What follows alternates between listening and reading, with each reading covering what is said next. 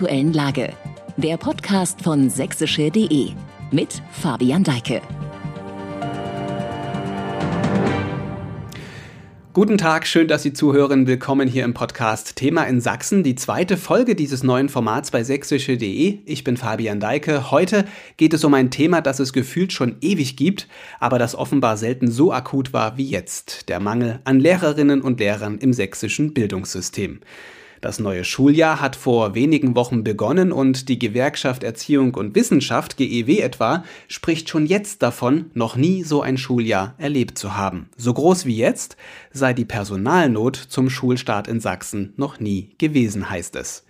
Wir blicken in dieser Folge gemeinsam mit der Bildungsreporterin Andrea Schave von sächsische.de einmal auf die Zahlen, also wie viel Personal fehlt, wie viel Unterricht fällt aus? Wir fragen, welche Lösungswege es gibt und was die Politik gerade so macht. Los geht es aber mit einer Standortbestimmung und der Frage, wie beurteilen eigentlich Lehrerinnen und Lehrer selbst ihre Lage im Moment? Um das herauszufinden, habe ich zwei getroffen, die Oberschullehrerin Antonia Georgi und den Gymnasiallehrer Philipp Hallmann. Beide unterrichten in Dresden und so berichten sie aus ihrem Alltag. Frau Georgi, Herr Hallmann, das neue Schuljahr läuft jetzt seit vier Wochen und das heißt, so schlimm wie diesmal sei der Personalmangel zu Beginn eines Jahres noch nie gewesen.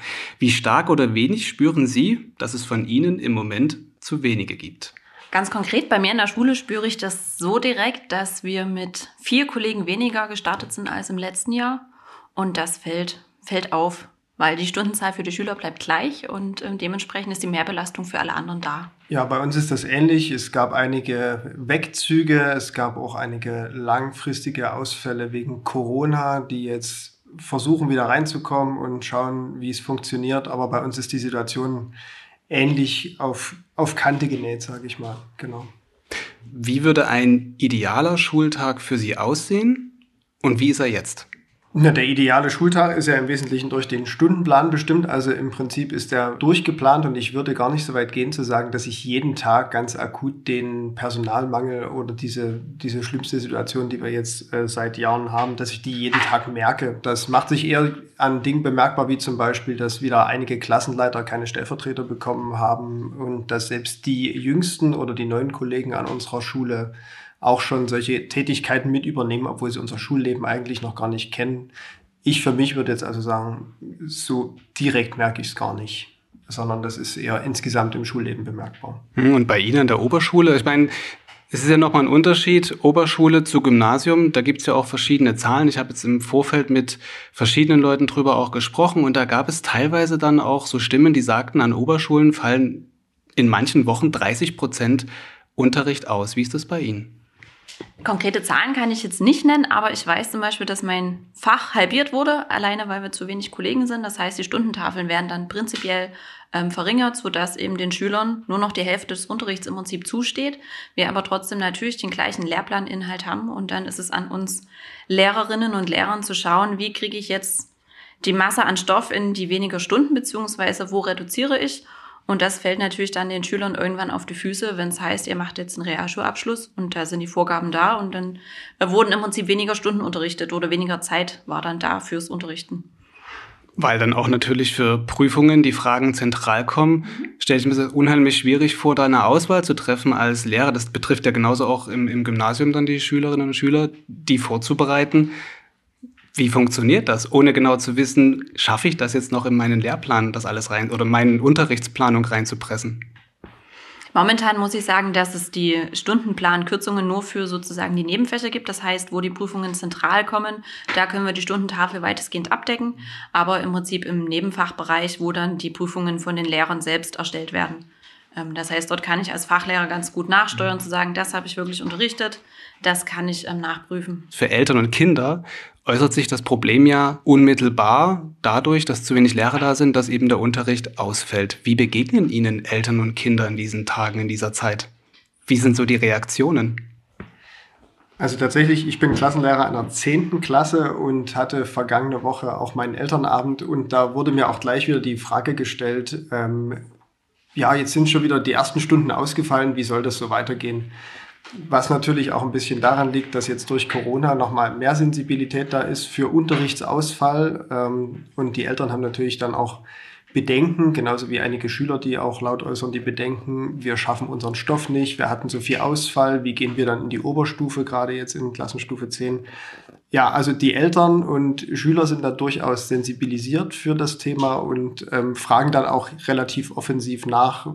Aber ich konnte dann zum Beispiel jetzt beim Elternabend auch keine andere Auskunft geben als ähm, die, die ich jetzt auch gerade schon mal gebracht habe, die Information, wir sind auf Kante genäht und sobald eben jemand krank wird, sobald jemand spontan ausfällt oder das Kind krank zu Hause ist ähm, und man eben dann auch als Lehrerin oder Lehrer zu Hause bleiben muss, haben wir wenig Kapazitäten zu vertreten und dann fällt eben sofort äh, Unterricht aus oder wird vielleicht fachfremd vertreten mit Aufgaben, die schnell reingegeben werden. Aber Unterricht in dem Sinne ist es dann im optimalsten Fall äh, oder optimaler Unterricht, so rum ist es dann eben nicht mehr. Wenn jetzt Stunden ausfallen, damit auch ähm, vielleicht ein Lehrplan nicht ganz eingehalten werden kann, man eben als, als Lehrer spürt, jetzt komme ich in so eine Drucksituation rein. Wie schafft man es dann, richtig zu fokussieren und richtig auszuwählen, damit den Kindern am Ende nichts verloren geht? Ich glaube, das ist sehr schwer oder immer sehr individuell, denn ähm, in meinem Fall, ich gucke mir meine Klasse an und schaue, was brauchen die. Und gerade bei uns an der Oberschule bereiten wir auf eine Berufsausbildung vor. Das heißt, die müssen nach der 10. Klasse so weit fit sein, dass die ihren Alltag weitestgehend alleine bestreiten können. Die gehen in eine Ausbildung. Ähm, das heißt, dort geht es um lebensnahe Themen. Und dort, glaube ich, ist es wichtig, denen noch viel mehr außerhalb des ganzen Wissens, was wir natürlich vermitteln müssen, den Strategien an die Hand zu legen. Also wie schaffe ich es dann, mich selber zu organisieren? Wie schaffe ich es, mir Wissen anzueignen? Wie schaffe ich es dann im Prinzip dem Druck, den die Berufsausbildung dann auf mich hat, dem Herr zu werden. Und ich glaube, da ist es dann wichtig zu gucken, ja, welche Klasse habe ich vor mir, welche Kinder habe ich tatsächlich vor mir und wie kann ich deren Bedürfnisse bestmöglich dort ja, befriedigen. Das klingt aber immer so nach globaler, genereller Perspektive, auch vielleicht eine Klasse geguckt. Wie viel Zeit bleibt für individuelle Betreuung? Gibt es da über, Sie lachen gleich? Nein, tatsächlich, die individuelle Förderung ähm, sind immer die ersten Stunden, die tatsächlich bedauerlicherweise gekürzt werden. Also natürlich haben wir einen Top für Förderstunden, für Integrationsstunden. Gerade ähm, wir haben einige Schülerinnen und Schüler mit sonderpädagogischen Förderbedarf, die ja bei uns an der Oberschule inklusiv unterrichtet werden. Und das Bedauerliche ist, dass natürlich diese Stunden ähm, als allererstes wegfallen, weil das die Stunden sind, wir arbeiten mit dem Konzept, dass wir ähm, im, Tandem, im Tandem arbeiten an der Schule. Das heißt, dass eine zweite Lehrkraft in der Klasse ist, die dann im Prinzip auf die Schüler guckt und das sind natürlich die ersten Kollegen, die die Vertretungsstunden übernehmen. Was man oder was ich auch in Gesprächen mit vielen Kollegen höre, ist, dass genau wie in der Oberschule das Individuelle ist, das im Prinzip mit am meisten leidet, dadurch, dass man so viel Zeit und Energie da rein verschwendet oder nicht rein verschwendet, so Energie da reinbringt, zu schauen, wie kriege ich überhaupt meinen Stoff insgesamt durch, wie bereite ich die Kinder ähm, auf die nächste Klassenstufe vor. Das ist vielleicht jetzt in Klasse 10 nochmal das Schwierigste, weil da muss tatsächlich alles sitzen, weil das ist ja ein Abgangszeugnis, was dann am Ende auch bei uns steht, ähm, ähnlich wie an der Oberschule. Und ähm, da ist individuelle Förderung das, was am schwersten fällt oder das, was dann am meisten zusätzliche Zeit erfordert, zusätzlich dazu, was ich ohnehin an Unterrichtsverpflichtungen und schulischen Verpflichtungen ähm, habe. Genau. Sie sprechen gerade das Thema Zeit an. Wie zeitintensiv ist denn ein Lehrertag? Was, was gehört denn da alles dazu? Es ist ja nicht nur die Unterrichtsstunde. Das ist tatsächlich ja auch das, was so in der allgemeinen Wahrnehmung immer wieder changiert oder wo viele Menschen sagen, was ich auch persönlich immer wieder interessant finde, ja, die Lehrer auch in ihrem entspannten Nachmittag, dass diese Wahrnehmung tatsächlich immer noch da ist. Aber ähm, der Unterrichtstag beinhaltet im Prinzip na, früh rechtzeitig da sein, Unterrichtsstunden vorbereiten, Materialien äh, zurechtlegen, Kopien und so, das was auch eben so so Stereotyp, die Lehrer am Kopierer. Ähm, in der Pause diverse Gespräche zwischendurch. Da bleibt eigentlich wenig Zeit für so allgemeine Gespräche, sondern es handelt sich dann schon auch eher immer um Gespräche über Schüler, was in der Klasse, Klasse gerade läuft, das und das ist vorgefallen. Hast du schon mit den Eltern da und darüber geredet? Und geht dann bis in den Nachmittag. Ich bin jetzt selber gerade aus einer Konferenz gekommen und Unterrichtsnachbereitung, Korrekturen und Vorbereitung für den nächsten Tag oder schon mal ein bisschen vorausschauend optimal für die nächste Woche Ja, man kommt, das ist in anderen Branchen auch so, das weiß ich auch, ähm, aber man kommt ganz entspannt auf seine 50 Stunden in der Woche, ähm, die man dann so arbeitet insgesamt, ja. Das wird sicherlich an der Oberschule deckungsgleich sein oder ähnlich sein. Das ist ja genauso auch Vorbereitung, Unterrichtszeit und die Gespräche zwischendrin, die stattfinden. Vor diesem Hintergrund ähm, gibt es ja auch jetzt eine Debatte, die läuft aufgrund einer Aussage des sächsischen Kultusministers, der Lehrer in Teilzeit gebeten hat, doch mehr Stunden zu machen. Was halten Sie von der Bitte? Ich selber bin in Teilzeit sozusagen unterwegs aufgrund meiner zwei Töchter und muss ehrlicherweise sagen, dass ich das ja nicht umsonst gemacht habe, sondern eben ich habe zwei Töchter zu Hause und komme mit meinen offiziellen 35 Stunden, die ich arbeite, weit eben über die normalen 40 Stunden und kann es mir in dem Fall nicht wirklich vorstellen, noch mehr arbeiten zu wollen. Ähm, wobei ich glaube, das Grundproblem noch nicht mal die Unterrichtsstunden sind, die sozusagen unterrichtet werden oder dann eben drei, vier mehr werden, sondern eben das Ganze drumherum, was der Herr Heilmann gerade schon gesagt hat, dass man eben Elterngespräche führt, dass man mit Kollegen spricht, dass man mit den Schülern spricht, dass man seinen Unterricht vorbereitet, nachbereitet, ähm, Dinge korrigieren muss. Und das frisst halt, ich glaube, gerade am Beginn des Berufslebens sehr viel Zeit, weil man ja im Prinzip seinen Unterricht von null ähm, auf vorbereitet. Und wenn man die Klassen noch nicht hatte, zumindest geht's mir noch so, dass man dann ja wirklich genau von null anfängt, seinen Stoff zu überlegen, was mache ich mit dem Lehrplan jetzt mit meiner Klasse dort. Und das ist sehr zeitintensiv, wenn man auch noch einen Anspruch an sich hat. Das ist ja immer noch die Sache.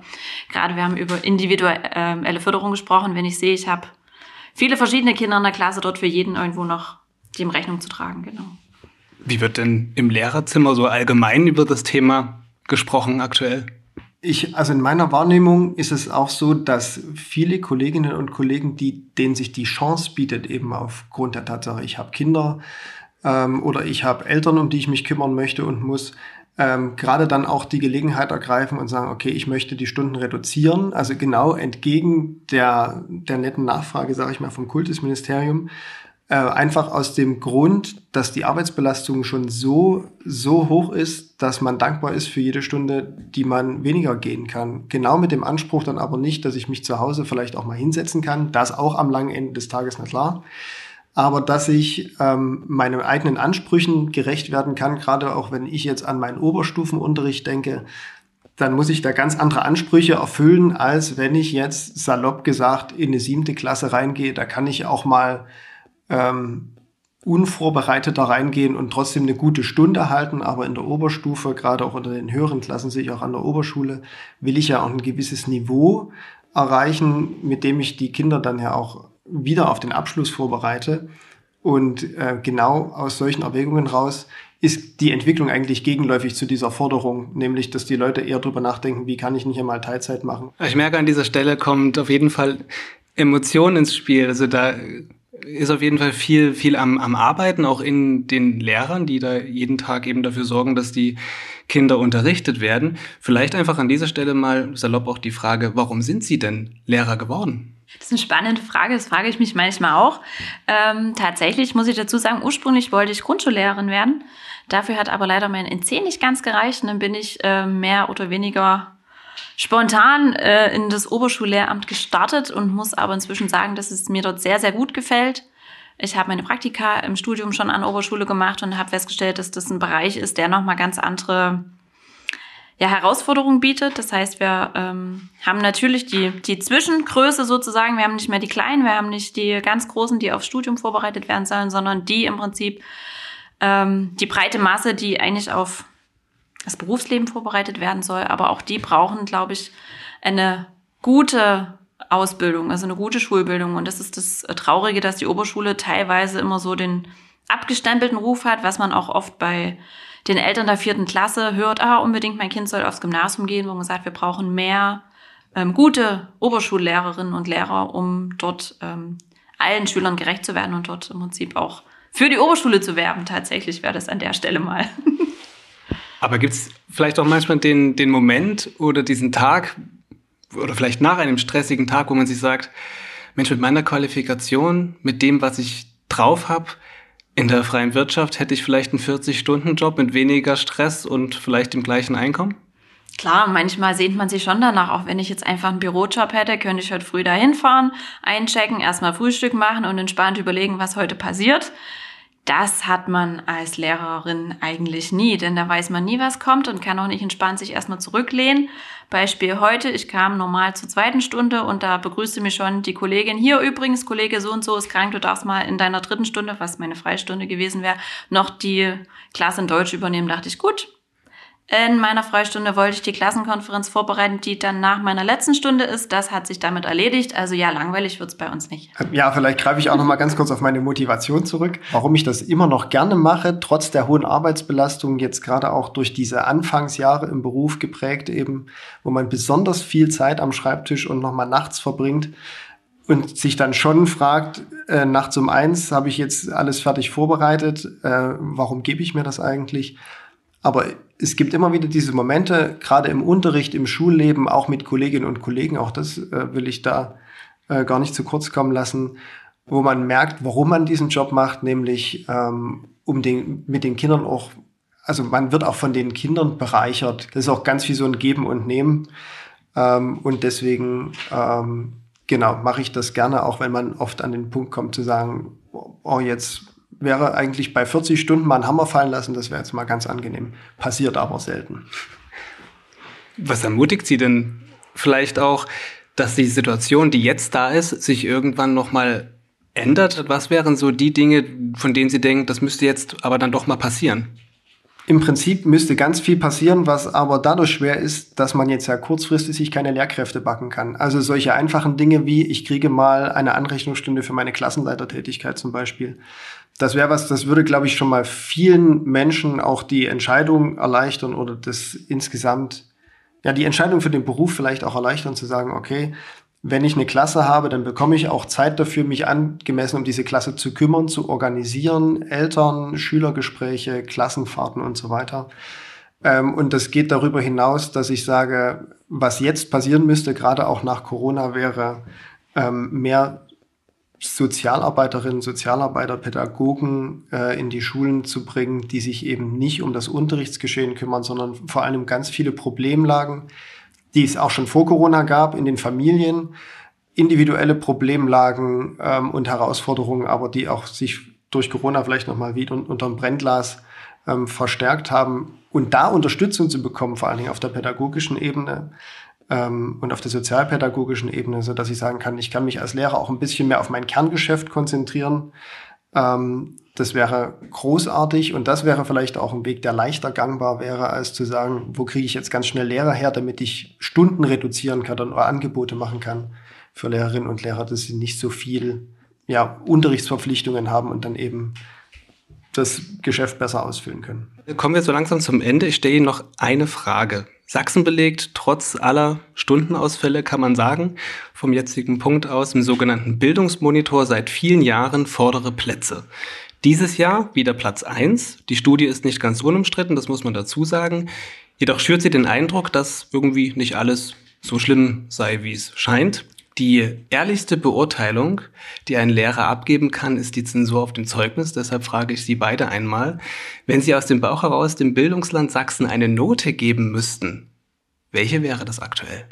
Ich würde mich spontan für die drei, für die Mitte entscheiden, wobei das natürlich gerade auch die Studie schaut sich ja das Bildungssystem an und das ist schon nicht schlecht. Ähm, gerade die Durchlässigkeit, die auch bei uns an der Schulart gegeben ist, da sind sehr viele Möglichkeiten da. An der Umsetzung hapert es halt. Ich könnte jetzt den Advocatus Diaboli spielen und sagen, ich gebe eine 4 mit ausreichend. Intuitiv hätte ich aber auch zur 3 tendiert. Ähm, was, glaube ich, auch daran liegt, auch dass wir an diesem Bildungsmonitor so gut abgeschnitten haben, dass von den Lehrkräften in Sachsen ziemlich viel abgefedert und mitgemacht wird. Das ist auch das, was ich aus Kollegengesprächen immer wieder so mitnehme. Wir machen das schon, auch die älteren Kollegen, wir machen das schon ganz lange und wir machen das alles schon ganz lange mit und dann wird wieder irgendwo was gesagt und dann übernehmen wir das noch zusätzlich. Wo man sagen würde, Folgefehler macht es aber dann auch nicht richtig. Richtig, genau. Ein Folgefehler macht es auch nicht richtig. Also ja, ich wäre so, das System an sich, es macht mir Spaß zu arbeiten, ich mache das nach wie vor gerne, von daher wäre ich jetzt unter dem Gesichtspunkt wahrscheinlich auch bei einer 3 gelandet, aber es gibt viel, viel Verbesserungspotenzial, wo wir uns oft fragen, ähm, warum da nicht eher gedacht wurde, Stichwort Lehrermangel, an eine gescheite Ausbildung, warum nicht endlich mehr äh, Psychologen, Sozialarbeiterinnen, Sozialarbeiter in die Schulen kommen, um gerade dort ähm, viele Probleme zu lösen, die uns das Arbeiten ganz, ganz kurzfristig, denke ich, erleichtern würden. Ja.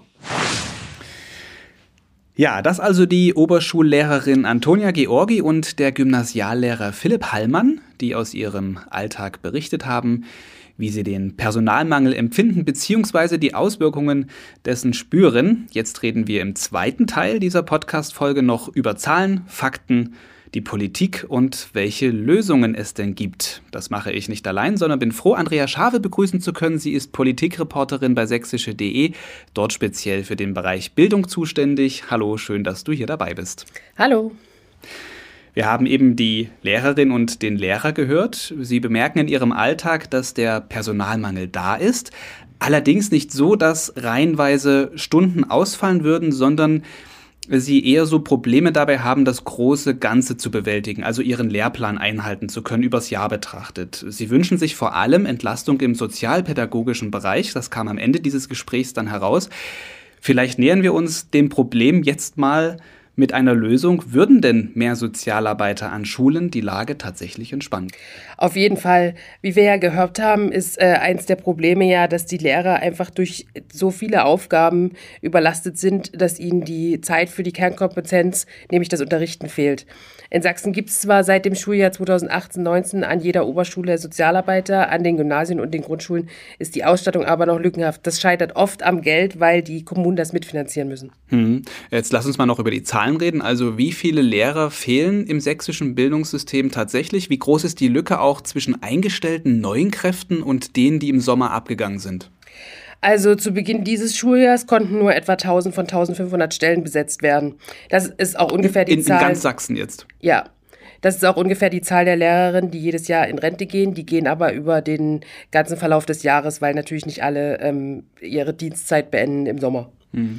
Äh, dazu kommen natürlich die Lücken, die schon in den Vorjahren entstanden sind, weil Sachsen kann die ausgeschriebenen Stellen schon seit Jahren nicht besetzen. Mhm. Der Grund ist, dass einfach Bewerber fehlen.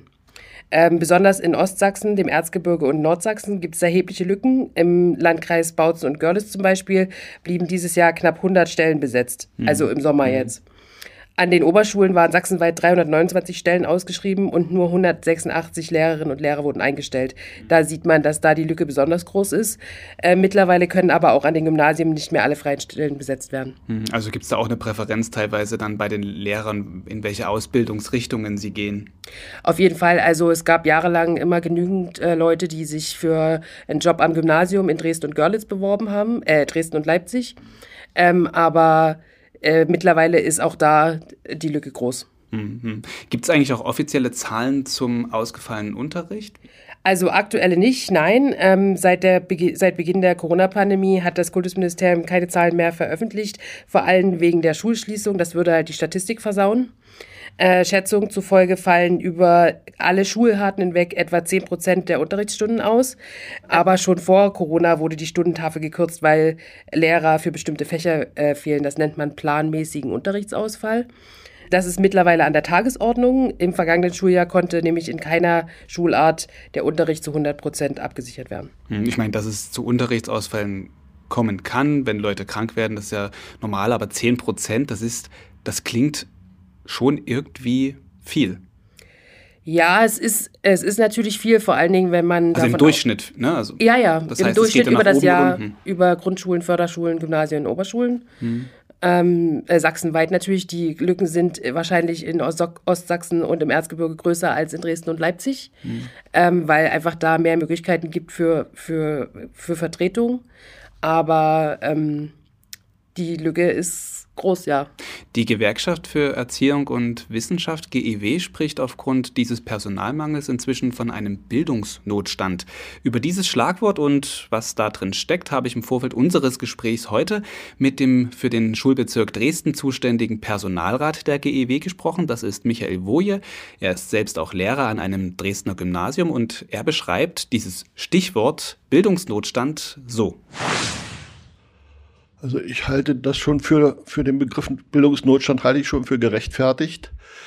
Wenn man eben bloß ein oder zwei Drittel der gewünschten Lehrer einstellt, haben wir also erstmal diese Lücke bei steigenden Schülerzahlen. Äh, die Problematik Ukraine kommt noch dazu. wenn man das alleine sieht, müsste das ja eigentlich ein Schulsystem auffangen können. Das ist aber ja gar nicht möglich. Und wenn man die Probleme, die vor 10, 20 Jahren gemacht wurden, auch noch jetzt mit abarbeiten, dass also der, der Lehrerberuf nicht mehr so attraktiv ist, dass genügend Schülerinnen und Schüler äh, sich auf Lehramt bewerben. Ich müsste theoretisch jeden vierten Abiturienten dazu bringen, auf Lehramt zu studieren, damit ich die Lücke, die jetzt entstehen wird, demnächst auszugleichen. Da frage ich mich, ob ich jetzt mal nächste Woche meinen Kurs, äh, wenn ich da mal frage, ob von den 24 sechs Arme hochgehen und die auf Lehramt studieren. Weil es sind ja überall jetzt die Fachkräfte notwendig und jetzt den Beruf so attraktiv zu halten, dass man auf Lehramt studiert, sehe ich einfach nicht, weil das, weil die sehen ja, wie die, wie die Situation an den Schulen ist. Und da schreckt das eher ab. Ja, Michael Woje von der GEW zum Bildungsnotstand war das. Da steckt eine Menge drin in dieser Antwort, angefangen bei den aktuellen Belastungen nach Corona und akut auch mit Kriegsflüchtlingen aus der Ukraine, beschrieb er hier gerade in dieser Aussage, ähm, bis hin dazu, dass der Job des Lehrers im Vergleich zu anderen nicht attraktiv genug sei im Moment. Inwiefern würdest du dieser Einschätzung von Herrn Woje zustimmen oder? Naja, es kommt ja immer darauf an, was man unter Bildungsnotstand versteht.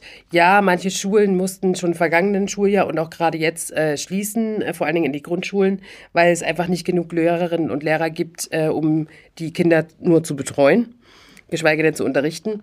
Ähm, ja, der reguläre Unterricht nach Lehrplan konnte ähm, in keiner Schulzeit abgedeckt werden. Das ist natürlich schlecht. Und sicherlich ist es auch nicht ideal, wenn in Kernfächern oder in Nebenfächern Unterricht ausfällt oder man Klassen priorisieren muss, etwa die Abschlussklassen. Und es ist auch kein gutes Zeichen, wenn es null Kapazitäten für individuelle, individuelle Förderung oder Inklusion oder Integration gibt. Aber man muss auch sagen, dass 90 Prozent des Unterrichts stattfinden. Hm. Und die Schulen sind offen. Das ist natürlich ein großer Unterschied auch zur Corona-Zeit, als Schulen geschlossen waren. Das war wirklich keine so einfache Zeit, auch sowohl für Lehrer als auch für Schüler, genauso auch für Eltern. Es ist natürlich jetzt umso bedauerlicher für, diese, für dieses gesamte System Schule, dass nach Corona jetzt dieser Engpass da ist, der, der das Problem nochmal verschärft. Auf jeden Fall. Spannend fand ich in dieser Aussage von Michael Woje von diesem GEW-Personalrat in Dresden auch diesen angesprochenen Aspekt Ukraine. Jetzt vielleicht an dieser Stelle mal auf Topic die Frage, wie läuft das aktuell? Wie funktioniert das Eingliedern der Kinder aus äh, den Kriegsgebieten? Naja, für die Schulen ist das natürlich ähm, äh, neben den ganzen anderen äh, Sachen, die sie machen müssen, eine zusätzliche Belastung. Ähm, derzeit werden etwas mehr als 10.000 ukrainische Kinder und Jugendliche in Sachsen äh, an den Schulen unterrichtet. In Dresden, Leipzig und Görlitz ähm, ist das aber die absolute Kapazitätsgrenze räumlich und personell. Ähm, die Kinder werden hauptsächlich in Ver Vorbereitungsklassen gesteckt. Ähm, das heißt, sie äh, bekommen Unterricht in Deutsch als Zweitsprache, weil das erste vorrangige Ziel ist natürlich, dass sie Deutsch lernen. Mhm. Allerdings sind Lehrer in, für Deutsch als äh, Zweitsprache echt Mangelware. Äh, in diesem Schuljahr wurde dann dazu übergegangen, die Stunden in diesem Fach zu kürzen, damit man in der Fläche mehr Kinder unterrichten kann. Außerdem arbeiten etwa 430 ukrainische Lehrkräfte in den Schulen. Sie unterrichten zusätzlich in der Herkunftssprache, aber eigentlich nur als Ergänzung, so als Ganztagsangebot am Nachmittag. Mhm. Aber es ist auch ein ganz großer Akt, der da letztlich auf die Schulen äh, zugekommen ist. Ja, also nach Angaben des Kultusministeriums würde, ähm, müsste das ungefähr 800 Vollzeitäquivalente ausmachen also Vollzeitstellen an Lehrer, die man zusätzlich braucht, um die Kinder zu betreuen. Spannender Einblick auch an dieser Stelle. Zurück zum Thema Lehrermangel. Für mich klang dieses Thema, als es Anfang dieses Schuljahres, also so vor rund vier Wochen, dann halt auch aufkam wieder, ähm, irgendwie nicht neu, was ist eigentlich in der jetzigen Situation anders als noch so vor 10, 15 Jahren? Ich erinnere mich, damals hat man schon oft vor der Situation heute gewarnt, dass allein demografisch bedingt es irgendwann mal einen Engpass an Lehrkräften geben wird, dass da eine Delle kommt. Was wurde in den letzten Jahren da verschlafen, dass wir jetzt eben vor dieser Situation stehen? Ja, Lehrermangel ist seit Jahren ein Thema und auch ein Dauerbrenner. Ähm, vor 10, 15 Jahren hat Sachsen, ist Sachsen damit ganz anders umgegangen. Er hat nämlich äh, massiv Personal abgebaut bzw. Stellen gespart. Auch in den Schulen. Äh, Roland Wöller, damals Kultusminister, ist genau deswegen zurückgetreten, äh, 2012. In dieser Zeit sind etliche Referendare in andere Bundesländer abgewandert, weil sie einfach in Sachsen keine Stelle bekommen haben. Ähm, diese Menschen fehlen uns natürlich jetzt in den Schulen. Das ist genau die Mittelgeneration, also die, die nicht mehr ganz jung sind oder kurz vor der Rente stehen. Mhm. Die Lücke wird natürlich jedes Jahr durch die Altersabgänge immer größer und es liegt auch daran, dass neun von zehn Lehrern vorzeitig mit 63 in Rente gehen, weil die Arbeitsbelastung so hoch ist. Und dazu kommen natürlich die Schülerzahlen, die stärker angestiegen sind als angenommen. Mhm. Hast du den Eindruck, dass die Politik das Problem jetzt erkannt hat und dabei ist, es in den Griff zu bekommen? Ja, also in Sachsens Regierung hat sich ja schon einiges bewegt. Ähm, durch die Regierungsbeteiligung der SPD kam man dann weg äh, von diesem Sparzwang und hat 2016 und 2018 äh, millionenschwere Bildungspakete verabschiedet. Ähm, die Lehrer wurden etwas entlastet. Es wurden zum Beispiel Altersanrechnungsstunden eingeführt, für, damit mehr Lehrer länger unterrichten. Ähm, die Bezahlung der Grundschullehrer wurde erhöht. Ähm, es gibt jetzt mehr Studienplätze für das Lehramt in Sachsen und es werden auch mehr äh, Referendare ausgebildet. 2018 wurde sich dann äh, nach zehn Ringen dafür entschieden, endlich die Verbeamtung einzuführen. Das war eine Idee, die sowohl in der CDU als auch in der SPD sehr umstritten war. Ähm, Sachsen war aber damals neben Berlin das einzige Bundesland, das seine Lehrer nicht verbeamtet hat. Berlin macht es seit diesem Schuljahr. Also es gibt eigentlich keinen anderen Weg, wenn man konkurrenzfähig sein will auf dem Lehrerarbeitsmarkt in Deutschland. Damals zu der Zeit, also vor 2019, sind dann quasi viele ausgebildete Lehrer aus Sachsen nach Brandenburg, Thüringen oder Bayern abgewandert. Das kann sich aber der Freistaat nicht mehr leisten. Und das haben sie halt verstanden, die Beamtung eingeführt. Nun steht Sachsen wie alle anderen Bundesländer aber allerdings vor dem Problem, dass es allgemeinen Fachkräftemangel gibt, mhm. überall, in, mhm. in allen Teilen äh, des äh, gesellschaftlichen Lebens. Und es gibt einfach nicht genügend Bewerberinnen und Bewerber. Das Kultusministerium muss sich deswegen was anderes äh, einfallen lassen, etwa indem er seinen Lehrern empfiehlt, die Teilzeit runterzuschrauben. Wo er ja das ist zumindest mein Gefühl jetzt auch aus diesen Gesprächen mit unterschiedlichen Lehrern eher das Gegenteil dessen bewirkt, sie zu motivieren. Das wirkt eher demotivierend, was da passiert in dieser Debatte um diese Teilzeitstunden.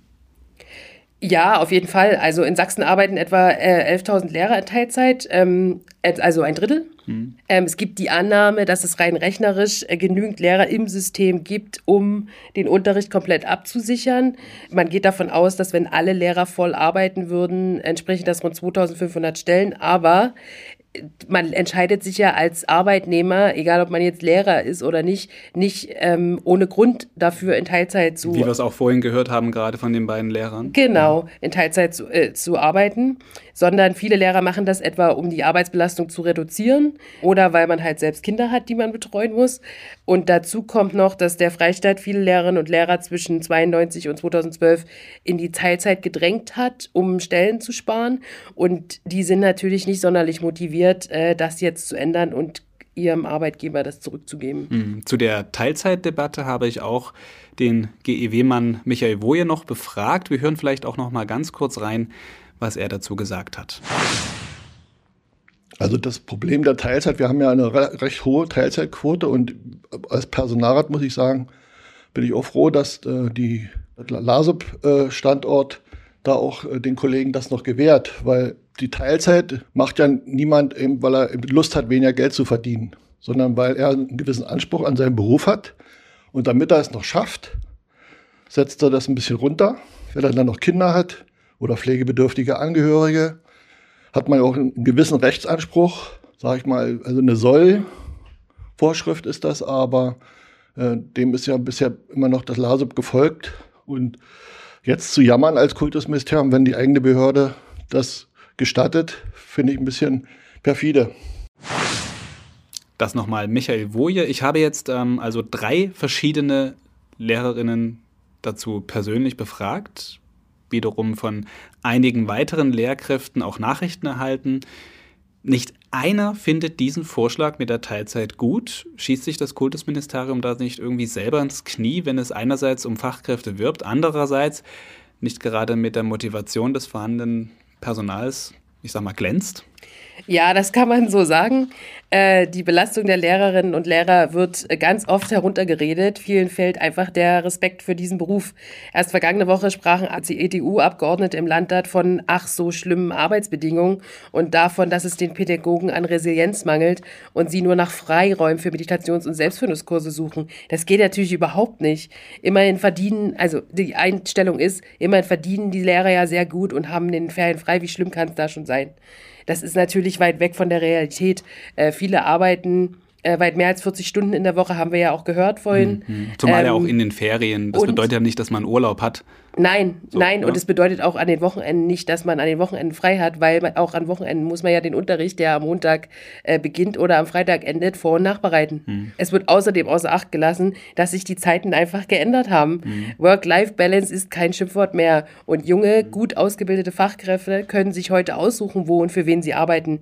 Da muss man sich schon gut überlegen, was man den Leuten für ein Angebot macht. Jetzt mal abgesehen von den mehr Sozialarbeitern, die das Lehrerpersonal entlasten könnten, vielleicht auch kurzfristig, was vorhin auch die beiden ähm, in dem Gespräch gesagt hatten. Welche Lösungen könnte es noch geben, diesen Personalmangel jetzt schnellstmöglich zu beheben? Wie sieht es da vielleicht mit Quereinsteigern aus? Ja, also feststeht, dass mehr Menschen in die Schule müssen. Ähm, das können Sozialarbeiter sein, das können aber auch äh, Schulverwaltungsassistenten sein und Praxisberater, die dann quasi solche Tätigkeiten wie die Kopien ähm, äh, oder Klassenarbeiten ähm, äh, korrigieren, übernehmen können.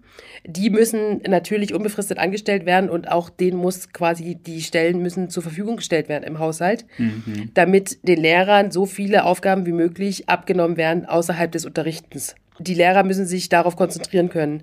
Bei den Seiteneinsteigern ähm, muss äh, der Einstieg dazu äh, definitiv erleichtert werden. Sachsen ist da bei der Auswahl immer noch sehr restriktiv und äh, also es gibt ganz viel Unverständnis bei äh, Leuten, die das wollen, die deren Fächer nicht anerkannt werden. Mhm. Im Mai wurden 121 Seiteneinsteiger eingestellt. Äh, für November haben sich äh, mehr als 460 Personen beworben. Ein Vorschlag ist jetzt, dass ähm, sich auch Menschen bewerben können, die statt einer, Fach, äh, statt einer Uni eine Fachhochschule ähm, äh, besucht haben. Da fragt man sich, warum erst jetzt? Hm, aber kritisiert wird ja auf der anderen Seite auch von Lehrerinnen und Lehrern, dass bei Seiteneinsteigern eben diese pädagogische Grundausbildung fehlte und dadurch ja dann im, man muss sie halt mehr begleiten und dass das eben eher hemmend wirken würde, vor allem am Anfang, wenn es kurzfristig, also es ist kein kurzfristiges Instrument. Nein, natürlich muss das erste Ziel sein, ausgebildete ähm, Lehrerinnen und Lehrer äh, neu für das System zu gewinnen. Aber man kann sich die Bewerberinnen und Bewerber natürlich nicht backen.